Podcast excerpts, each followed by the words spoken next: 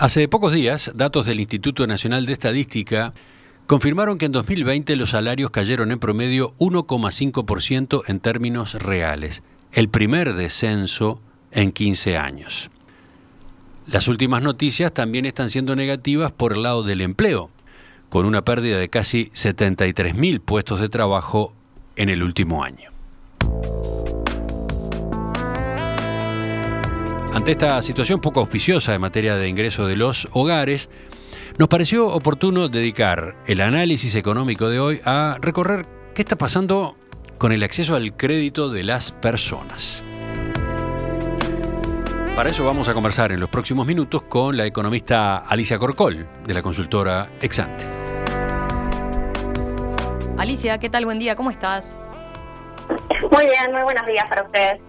Alicia, si te parece, arranquemos ubicando un poco a los oyentes acerca de cuál es el tamaño que tiene hoy en día el endeudamiento de las familias en Uruguay. Bien, eh, sí, perfecto. Em, a ver, en total estamos hablando de un volumen de crédito considerando bancos públicos, bancos privados y a las financieras no bancarias de unos 6.700 millones de dólares eh, aproximadamente. De ese volumen, unos 2.520 millones de dólares, o sea, un 38%, son préstamos hipotecarios. Y después tenemos el crédito automotor, que tiene eh, un volumen mucho menor en el total, son unos 220 millones de, dólares nada más, solo un 3% del endeudamiento agregado que, que tienen las familias. El resto del mercado, o sea, unos 3.960 millones de dólares más o menos, casi un 60% del total, eh, lo compone, eh, digamos, el crédito al consumo más tradicional, que serían los vales, las órdenes de compra o también lo que son los saldos por el uso de las tarjetas de crédito. Ahora, Alicia, como decía eh, Emiliano recién, 2020 está claro que, fue un año muy duro en materia de empleo y también fue un año de, caída de los salarios en términos reales, ¿verdad? Así que, eh, ¿qué, pasó con el crédito a las familias en estos últimos meses? Eh, ¿Fue muy fuerte el freno en el acceso al crédito de las personas en, en este contexto en particular que yo describía? Eh, sí, tenemos, digamos, los últimos datos son a diciembre y, lo que mostraban era una caída del crédito a las familias en, Uruguay de 0,5% en términos reales en la comparación anual. Eh, caída que llegó a ser de 2% en abril, eh, cuando estábamos en el peor momento de la crisis. Por tipo de préstamo, la verdad es que el comportamiento fue muy dispar el año pasado. Por un lado, lo que es el crédito hipotecario, que venía eh, creciendo en forma muy intensa antes de, la pandemia, más o menos un 3% en términos reales y, en forma consistente, se frenó el año pasado y cerró en los mismos niveles que tenía eh, a fines del 2019, pero no llegó a caer. Luego, eh, el crédito para compra de autos, que ya hace unos años venía destacando por su crecimiento súper fuerte, también moderó mucho su, su tasa de aumento, pero igual cerró 2020 con una suba en términos reales, una suba de 2%. Eh, finalmente, el resto de, los créditos al consumo, los que digamos, no tienen un propósito específico, esos sí cayeron en el año, cayeron un 1% en términos reales. Eh, igual, digamos, con estos números, en definitiva, diría que en términos consolidados, tener una caída de 0,5% en el volumen total prestado a las familias, como, como vimos el año pasado, eh, es una situación, sí, muy atípica, pero que a la vez esta caída de alguna forma puede pensarse como bastante eh, acotada, dado lo que fue el impacto que, tuvo la crisis por, por el COVID en, nuestro país. A ver, expliquemos eso.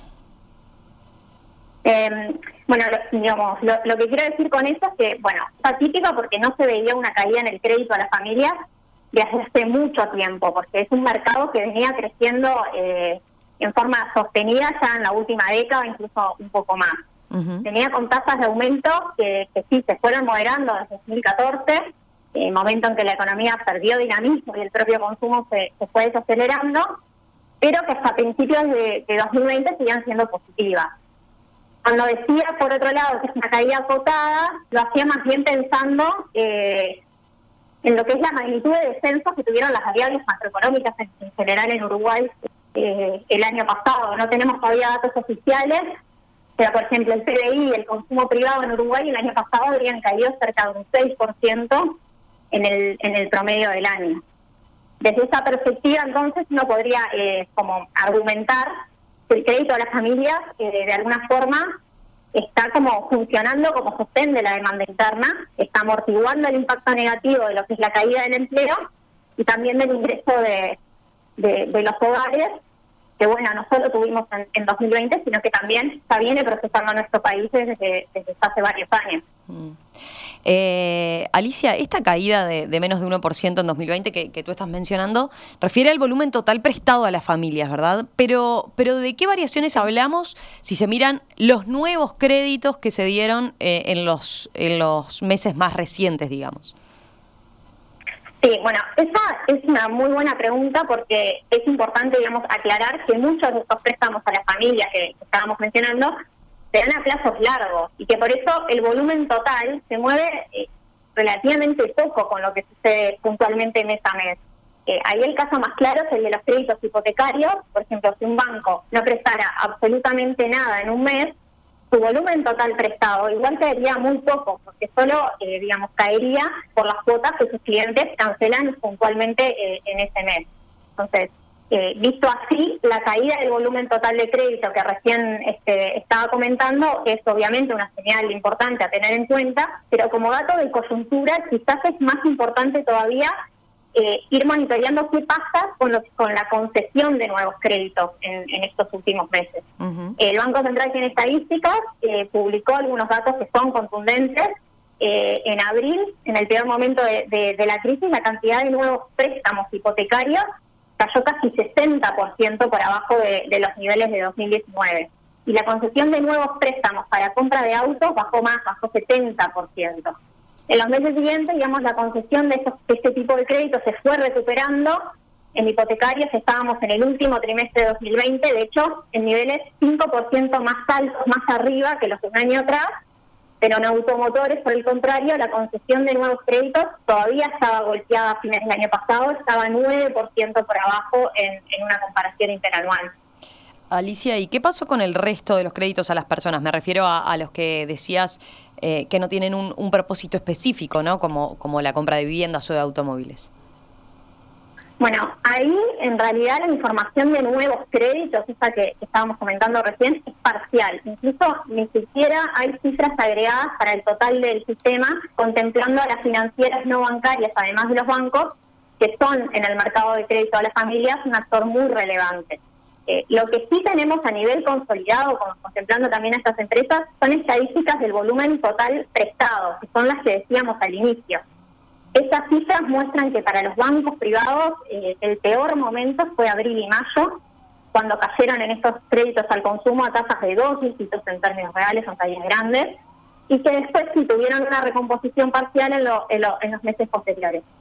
En las financieras no bancarias el impacto inicial de la pandemia no fue tan duro como en los bancos privados, pero digamos la verdad es que después no tuvieron demasiado impulso en los meses siguientes y de hecho el crédito de las financieras no bancarias terminó cerrando 2020 con una caída de 4% en términos reales. Eh, finalmente, digamos, en créditos al consumo, el Grow fue el único en los hechos que mantuvo un crecimiento positivo en, 2020. Bien. Alicia, una pregunta pertinente es, eh, ¿la caída que, vimos en el volumen de préstamos es enteramente un tema de demanda o es que eh, los que prestan también están siendo más cautelosos con sus criterios para otorgar esos créditos? Bien, eso la verdad no, no lo podemos saber de lo que son las estadísticas sociales, no se puede leer. Eh, diría que, que, lo que es nuestra experiencia de trabajo en, el instante con clientes de, esta industria del mercado de crédito a las familias, parecería que la caída, eh, digamos, en 2020 tuvo sí un componente grande de demanda de crédito, bueno, por la alta incertidumbre, por la situación tan débil del mercado laboral en general, y bueno, puntualmente al inicio de la pandemia, cuando estaban cerrados muchos locales, muchos comercios, eh, obviamente la cantidad de pedidos de préstamos por parte de las personas seguramente eh, bajó mucho. Eso no quiere decir igual que no haya habido bancos o financieras no bancarias endureciendo, restringiendo lo que son sus criterios de concesión de nuevos préstamos como para evitar problemas de morosidad en el futuro, problemas de incumplimiento de pago y por ende también de más rechazo por parte de, las instituciones a esos pedidos de, crédito. Eh, ya para ir terminando, Alicia, ¿cómo ven el, panorama para este año en particular? Eh, la situación eh, de, este mercado va, a depender de lo que ocurra con, con las decisiones de consumo y, de endeudamiento propias de, los hogares, lógicamente. Pero bueno, con un mercado de trabajo que se ir recuperando, digamos, más lento que la actividad económica en general, y también con este panorama negativo en, materia de ingresos de los hogares que marcaban ustedes, eh, que va a seguir también este año, lo más probable es que sigamos viendo restricciones de crédito a las familias en 2021. Dicho eso, seguramente igual este año veamos un aumento en la comparación anual frente al 2020, continuando un poco con la recuperación que ya empezó a verse en algunos de los segmentos de crédito después de este desplome eh, inicial tan fuerte. Alicia, Gracias, gracias por este análisis a propósito de este panorama con el crédito a las familias en 2020, un año tan particular marcado por el deterioro del mercado laboral y la caída de los ingresos. Volvemos a conversar con ustedes en los próximos días. Un abrazo. Perfecto, muchas gracias. En perspectiva se emite en vivo. De lunes a viernes de 7 a 12 horas en Radio Mundo, 1170 AM de Montevideo y sus plataformas digitales.